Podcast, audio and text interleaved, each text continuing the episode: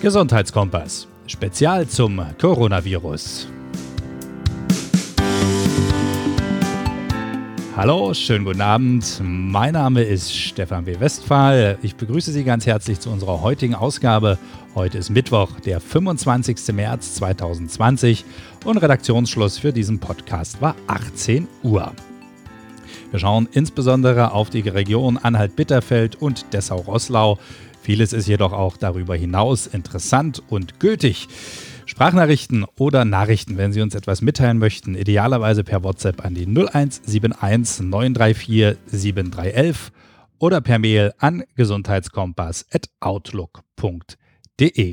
Was haben wir heute vor? Wir gucken natürlich wieder auf aktuelle Zahlen und Informationen. Dann haben wir heute einen Professor im Programm, der Hörerfragen beantwortet. Und wir haben noch mal eine Meinung zur Verschiebung der Olympischen Spiele von einer Athletin, die bereits zweimal dabei war. Und natürlich gibt es auch wieder einen Filmtipp.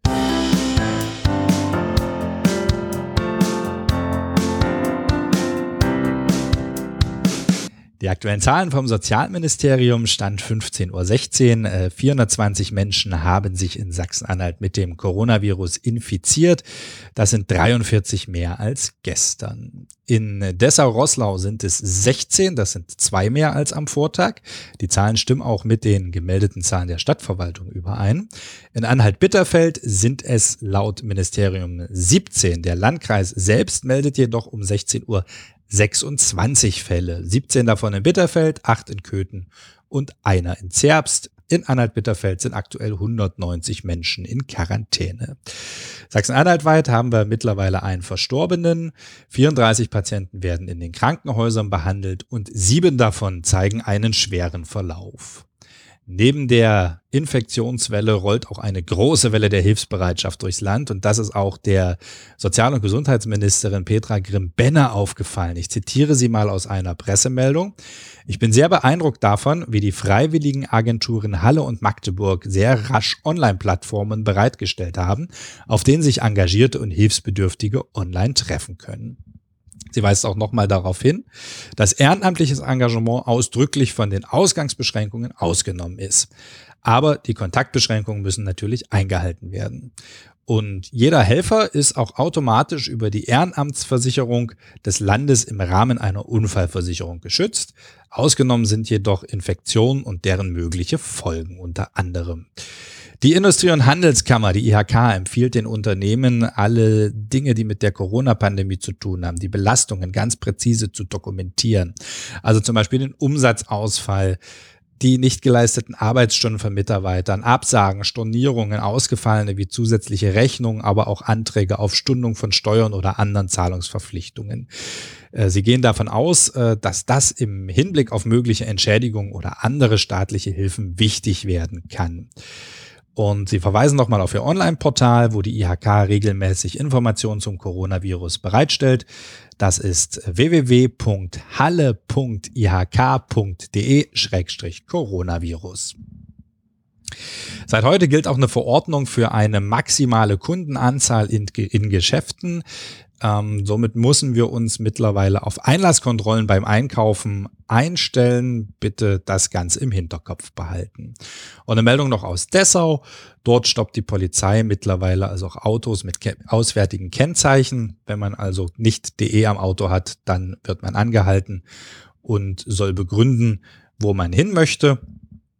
Und dann wird man gegebenenfalls belehrt oder wenn das natürlich ein triftiger Grund ist, dann lässt die Polizei einen natürlich auch weiterziehen. Wenn Sie uns etwas mitteilen möchten, dann gerne per Nachricht oder Sprachnachricht via WhatsApp an die 0171 934 7311 oder per Mail an gesundheitskompass.outlook.de.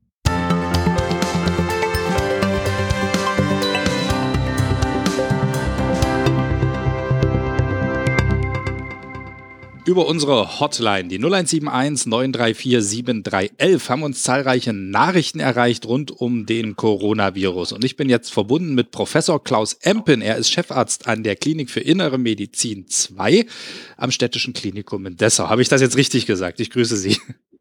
Ja, sehr gut. Ich grüße Sie auch. Hallo. Genau das ist richtig beschrieben. Okay, schön, dass Sie die nächsten Tage für uns Zeit haben. Wir würden die Fragen jetzt einfach durchgehen und da fackeln wir auch nicht lange. Fangen wir mit der ersten Frage an. Die ist von Jana aus Ragun. Wer gehört denn außer älteren Menschen noch zur Risikogruppe?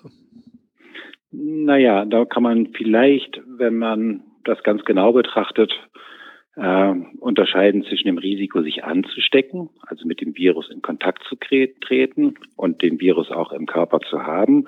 Da gibt es nach äh, jetzigem Kenntnisstand äh, keine Altersabhängigkeit. Das heißt, man muss davon ausgehen, dass äh, junge Leute, Kinder, Jugendliche, Erwachsene, junge Erwachsene und Ältere ein gleich großes Risiko haben, sich zu infizieren.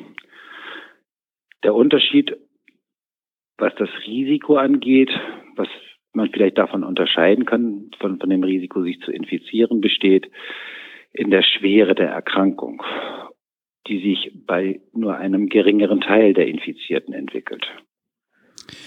Viele haben oder einige haben eine Infektion, ohne dass sie das bemerken, einen sogenannten asymptomatischen Verlauf. Die Mehrzahl der Infizierten, so scheint es zu sein, haben ähm, ja, einen leichten Verlauf, ein, so wie man banal äh, sagen würde, vielleicht wie bei einer banalen Grippe, zumindest vom vergleichbaren Schweregrad.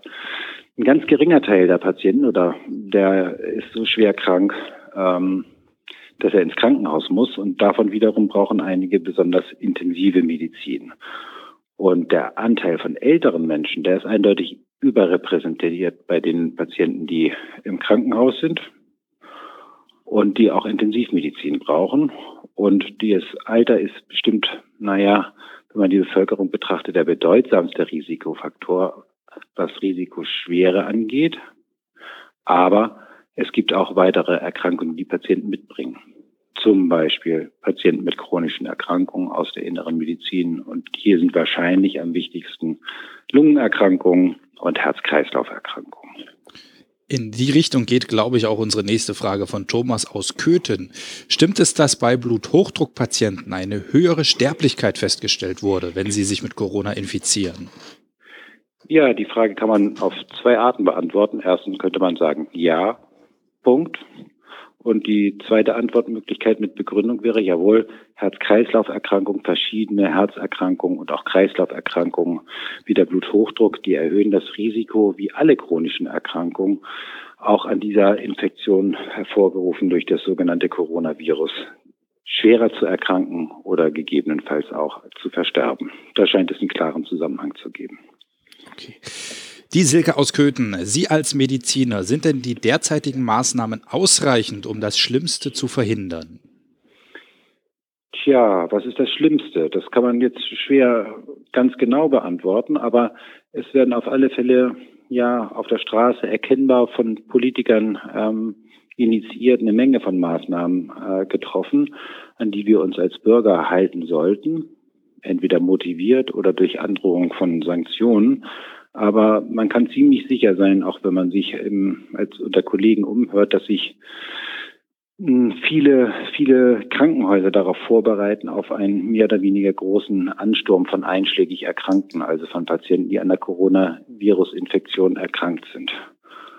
Ähm, ob die derzeitigen Maßnahmen in der Lage sind, das Schlimmste zu verhindern, das hängt vor allen Dingen davon ab, wie nach meiner Einschätzung, nach Einschätzung von vielen Ärzten, ähm, wie schnell die Zahl der Infizierten und damit letztlich auch der Erkrankten jetzt in den nächsten Tagen, Wochen oder Monaten zunehmen wird und wie hoch dieser Andrang von Corona-Patienten ja am Gipfel der ersten Welle sein wird und wie lang diese Welle anhält.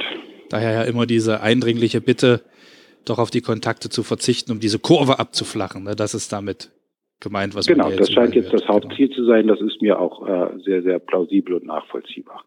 Okay. Ja, aber das heißt natürlich auch, vielleicht kann ich das auch schon andeuten, wenn wir die Höhe der Welle und diese, die Zahl der Ansteckungen minimieren, dann ist die Welle natürlich weniger hoch, aber vermutlich läuft sie länger, länger, länger, länger aus. Ja, das ist, dann, das ist dann die Konsequenz daraus. Mhm. Und letzte Frage für heute. Michael aus Wolfen, wie lange überlebt das Virus auf Oberflächen? Ähm, das ist schwierig zu sagen und ich bin hier vor allen Dingen auch im Krankenhaus tätiger Arzt, aber ich kann natürlich die wissenschaftlichen Veröffentlichungen lesen und auch angetrieben durch diese Frage habe ich auch ganz, ganz aktuelle äh, Veröffentlichungen dazu gelesen oder ja mich orientiert. Ähm, da gibt es unterschiedliche äh, Experimente, die da gemacht worden sind. Manche sind auch höchstrangig äh, publiziert, also veröffentlicht jetzt in den letzten Tagen. Ähm, da muss man sich natürlich fragen, wie, äh, ja, wie wird das Überleben von solchen Virusviren denn überhaupt gemessen? Vor allen Dingen muss man sich fragen, habe ich mich gefragt, ähm, wie wird das Virus aufgetragen? Also das wird ja übertragen, das Virus, durch Flüssigkeitströpfchen. Die sind schleimig, wenn sie aus dem menschlichen Körper kommen. Die sind mehr oder weniger groß.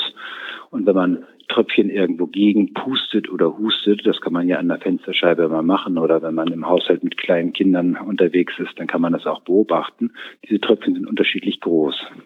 Und die, das bedeutet auch, dass die Tröpfchen je nach Umgebungs- und Raumtemperatur auch unterschiedlich schnell oder langsam durchtrocknen. Und Feuchtigkeit ist bestimmt etwas, was diese Viren zum Überleben und zum Erhalt ihrer Infektiosität brauchen. Also diese Experimente sind so gelaufen, dass die äh, auf alle Fälle starke Hinweise dafür äh, gewonnen haben, dass die Überlebenswahrscheinlichkeit von Viren in diesen Flüssigkeitströpfchen ähm, davon abhängt, auf welcher Oberfläche diese Tröpfchen landen. Da ist Pappe anders gewesen als Plastik, als Kupfer. Das ist jetzt nicht sehr erstaunlich, aber klar ist, dass auch auf solchen Oberflächen Viren überleben können. Okay. Das ist auch überhaupt nicht verwunderlich. Die Frage ist, wie man sozusagen, wie daraus ein auch wenn ich die Frage noch über die Frage hinausgehen darf, wie daraus ein Infektionsrisiko entstehen kann. Da ist ja natürlich die Angst, ich greife an einen Balkongeländer oder an einen Türgriff und da hat irgendjemand vorher unvorsichtig gewesen. Äh, da hole ich mir das Virusmaterial auf die Hand. Da muss man den allerersten, die allererste Appelllinie auch der Politik nochmal wieder vor Augen führen. Da verdient der Appell, äh, sich die Pfoten zu waschen, also sich die Hände zu waschen, damit man solche ähm, naja, Schmierinfektionen, sagt man dazu, in der Infektionsmedizin vermeiden kann. Es scheint viel wichtiger zu sein, viel, viel wichtiger zu sein. Das ist der andere Modus, den Infektionsmediziner äh, oder auch alle Medizinstudenten lernen, die sogenannte Tröpfcheninfektion. Also das, was bei sehr feuchter Aussprache, beim Gehuste, beim Geniese aus dem Gesicht des Mitmenschen fliegt als kleine Tröpfchen, dass das viel häufiger dass, äh, der Weg der Infektion ist als diese sogenannte Schmierinfektion, in denen das Ausgeworfene aus dem Gesicht, die kleinen Tröpfchen irgendwo gelandet sind und dann man diese Tröpfchen dann wieder aufnimmt und dann äh, sich darüber infiziert. Gut, Herr Professor Emden, das soll es für heute gewesen sein. Wir hören uns morgen wieder. Bleiben Sie bitte gesund. Ne? Ja, danke. Ihnen auch. Ja, ähm, ciao. Tschüss. Das war Professor Klaus Empen. Er ist Chefarzt an der Klinik für Innere Medizin 2 hier im Klinikum in Dessau. Und wenn auch Sie eine Frage haben, dann einfach per Sprachnachricht oder Nachricht an die 0171 934 7311.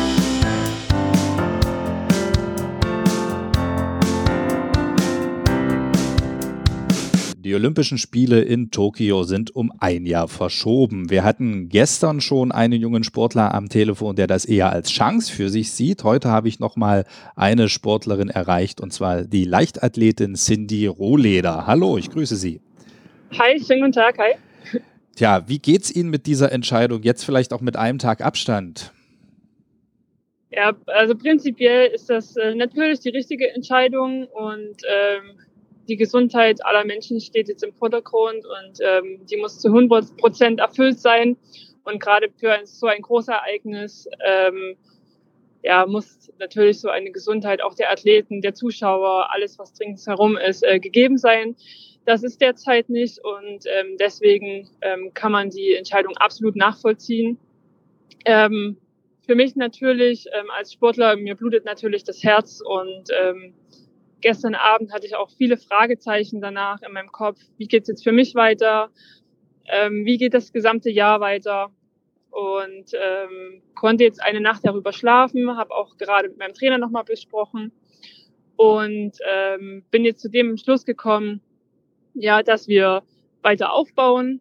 Erstmal ich jeden Tag ähm, versuche, mich fit zu halten, äh, wenn möglich in die Halle reinzukommen, um dann zu hoffen, dass eventuell dieses Jahr noch ein paar einzelne Wettkämpfe stattfinden. Und äh, mein Trainer, wie auch ich, stehen jetzt zu 100 Prozent dahinter, dass wir ähm, nächstes Jahr genauso fit mich bekommen, wie wir dieses Jahr das ge geschafft hätten. Und ähm, es ist eine Herausforderung, die wir herannehmen, aber es ist nicht die erste Herausforderung, die ich mit meinem Coach meistern muss. Und ich denke, wir werden auch diese meistern. Super.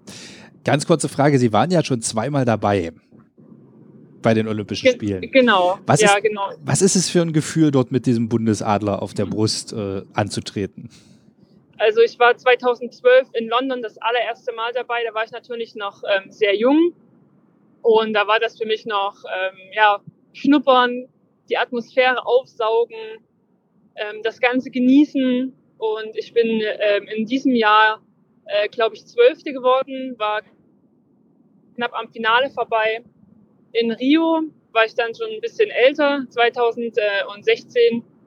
Und da wollte ich natürlich schon ein bisschen mehr. Ähm, Rio war für mich eines meiner ähm, ja, größten Erlebnisse. Ich war ähm, ja seit seit sehr sehr langer äh, Zeit äh, wieder die erste Hürdensprinterin aus Deutschland im Finale und bin in dem Finale Fünfte geworden, ähm, was für mich natürlich ein großer Erfolg war. Nichtsdestotrotz ähm, Fünfter ist äh, ja zwei Plätze an einer Medaille vorbei und äh, ja, deswegen ist natürlich mein Ziel ähm, gewesen, Richtung Medaille zu schauen, um äh, vollständig, ja, ich habe eine Weltmeisterschaftsmedaille zu Hause, ich habe zahlreiche ähm, Europameisterschaftsmedaillen zu Hause und diese olympische Medaille, die fehlt mir in meiner Sammlung noch. Und ähm, mein Ziel hat sich nicht verändert. Ähm, es ist und bleibt mein Ziel. Und auch mit einem Jahr Abstand kann man dieses Ziel erreichen. Ähm, ja, also so ein olympisches, äh, so ein olympische Spiele ist ein Flair. Das kann man nicht beschreiben. Es kommen viele Sportler ähm, aus aller Welt, aus verschiedenen Sportarten. Wir haben das Deutsche Haus, wo wir Deutschen uns alle gemeinsam treffen, sportübergreifend, ähm, dann auch eine große Familie werden und nicht nur in den einzelnen Sportarten. Und ähm, ja, man ist nicht nur in seiner einzelnen äh, Sportart wie der Leichtathletik, sondern man schaut auch mal beim Handball vorbei oder man guckt auch mal, was, was die Fechter machen. Oder ähm, in Rio waren, waren wir bei den Seglern. Und ähm, man feiert dann gemeinsam die Medaillen. Und ich hatte in Rio sogar Geburtstag, was auch nochmal was ganz anderes war. Also wir konnten gemeinsam auf meinen Geburtstag noch anstoßen. Und ähm, ja, das ist schon was ganz anderes, was, was Besonderes. Man wohnt auch anders, einfach als bei einer Weltmeisterschaft. Bei Weltmeisterschaften wohnen wir in äh, Hotels und äh, bei Olympia in diesem olympischen Dorf. Und es ist nochmal was ganz anderes, äh, ein ganz anderes Gefühl. Okay, ja. dann wünschen wir Ihnen ganz dolle, dass das nächstes Jahr auch wieder da ist, das Gefühl, und dass Sie sich Ihren Traum erfüllen können, auch eine olympische Medaille um den Hals zu bekommen. Dankeschön, Dankeschön. Ich bin davon fest überzeugt, dass ähm, das da sein wird. Wir werden das beobachten. ja. Gut. Dankeschön, bleiben Sie bitte gesund, ja? Danke, das Gleiche. Tschüss. Tschüss. Das war Cindy Rohleder. Sie ist Leichtathletin und äh, ihr Ziel, eine olympische Medaille zu gewinnen, hat sich nicht verändert, auch wenn die Olympischen Sommerspiele ein Jahr nach hinten geschoben wurden.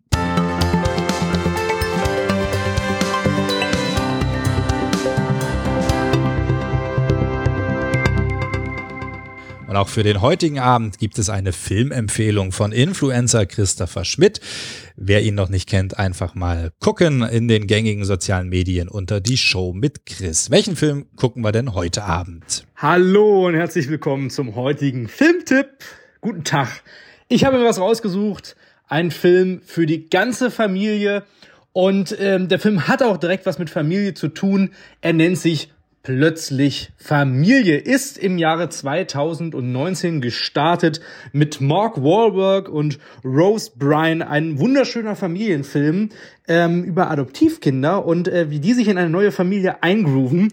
Äh, macht sehr viel Spaß, ist emotional und wirklich wunderschön.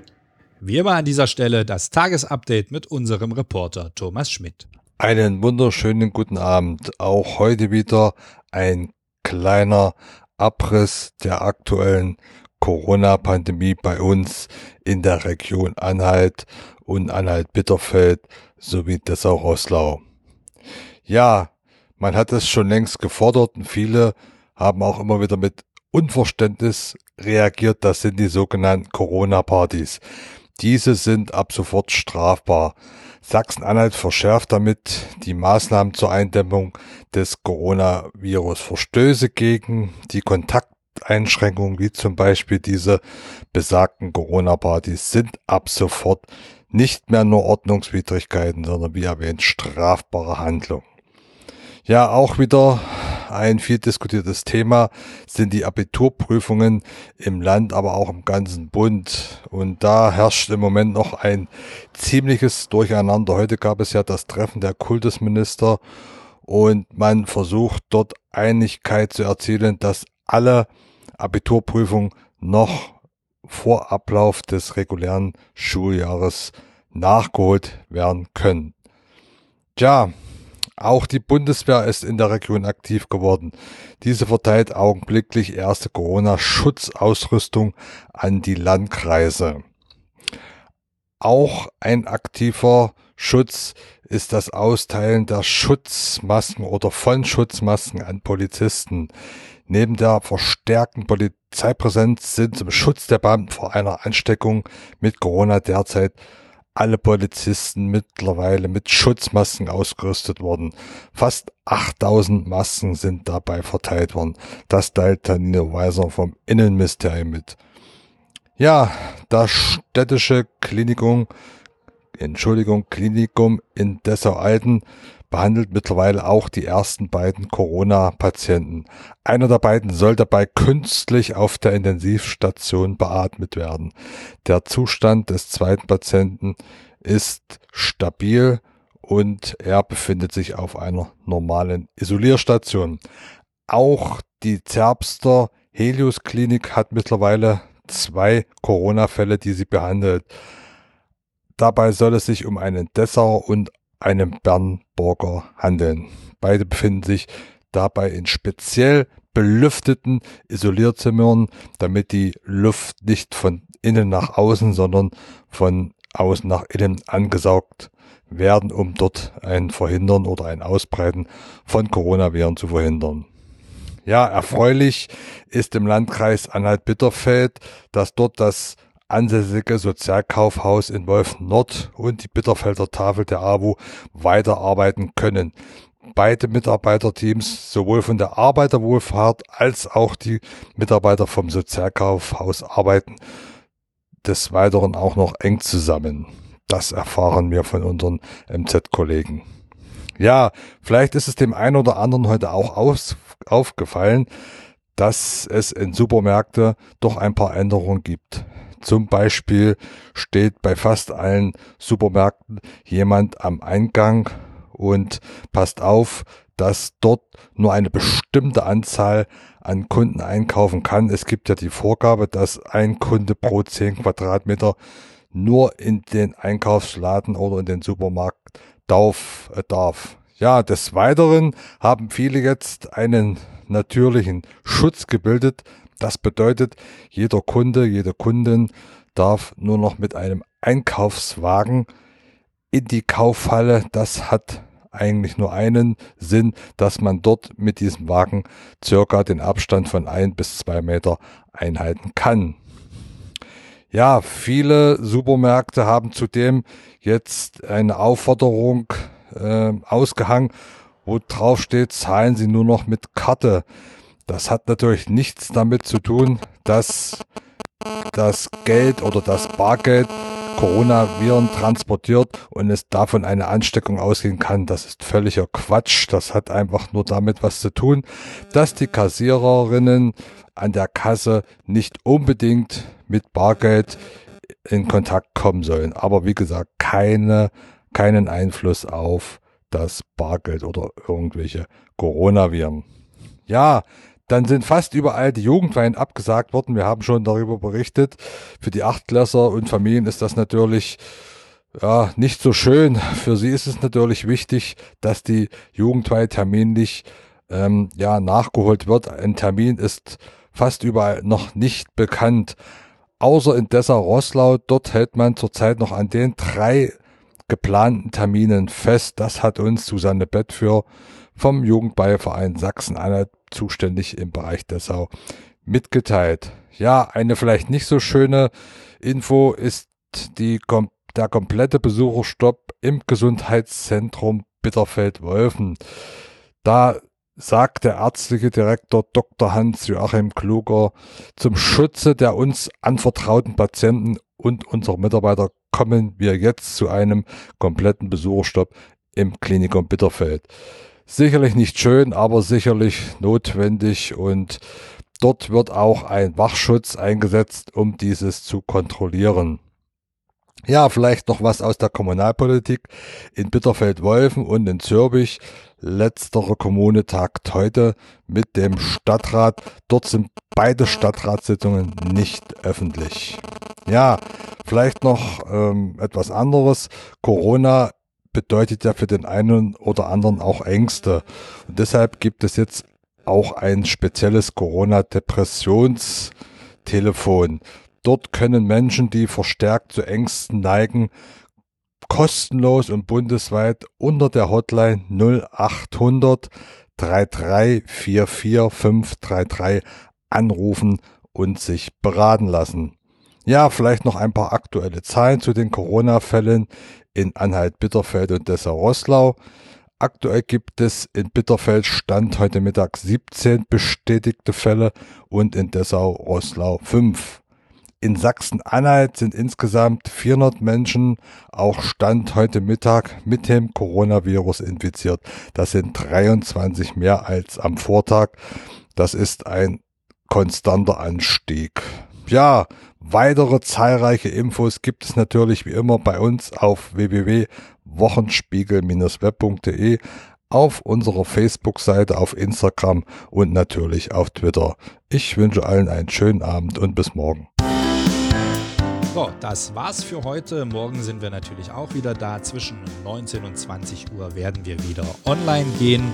Wenn Sie uns noch etwas mitteilen möchten, Lob, Kritik, Fragen, Wünsche, dann gerne per WhatsApp an die 0171 934 7311 oder per Mail an gesundheitskompass.outlook.de. Die Redaktion hatten heute Stefan B. Westphal und Thomas Schmidt und die Bearbeitung hat Thorsten Waschinski übernommen. Die Musik von diesem Podcast stammt von Christian Hoffmann. Ich bedanke mich fürs Zuhören. Wir hören uns morgen wieder und bleiben Sie gesund und, wenn immer das geht, zu Hause.